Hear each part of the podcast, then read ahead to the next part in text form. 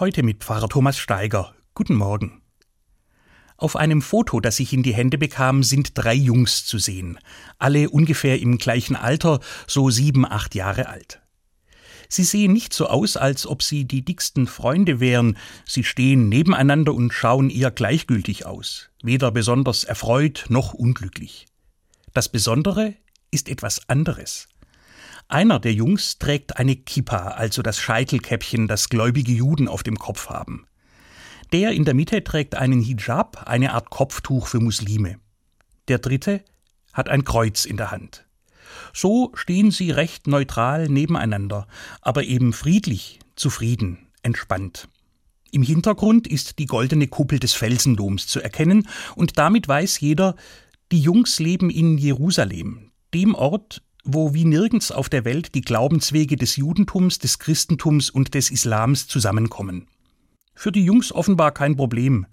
Sie kommen miteinander aus, sie leben nebeneinander, lassen den anderen in Frieden, sprechen, spielen, streiten, suchen ihren Weg durchs Leben.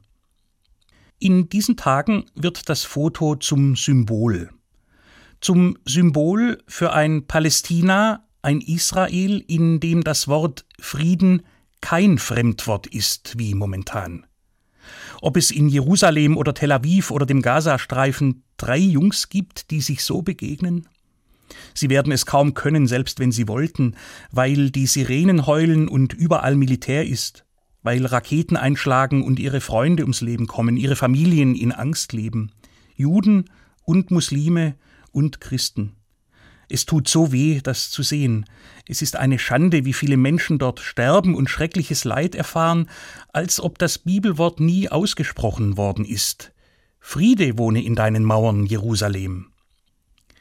Wenn die Jungs schon in ihrem Glauben unterrichtet worden sind, kennen sie diesen Vers aus Psalm 122, weil das für ihre drei Religionen gleichermaßen heilige Schrift ist. Trotzdem erleben sie gerade das Gegenteil, als ob keiner beherzigen will, was Gott uns damit aufträgt. Der Angriff durch die Hamas ist menschenverachtend und unrecht. Dass Israel sich verteidigt, verstehe ich, es hat das Recht dazu, allerdings werden so auch immer mehr Menschen sterben. Gottes Gebot wird mit Füßen getreten, egal auf welcher Seite. Ein friedliches Miteinander an diesem Brennpunkt des Glaubens rückt in immer größere Ferne. Aber die drei Jungs auf dem Foto bleiben. Sie sind ein Symbol für Frieden im Nahen Osten. Hoffentlich bald. Thomas Steiger aus Tübingen von der Katholischen Kirche.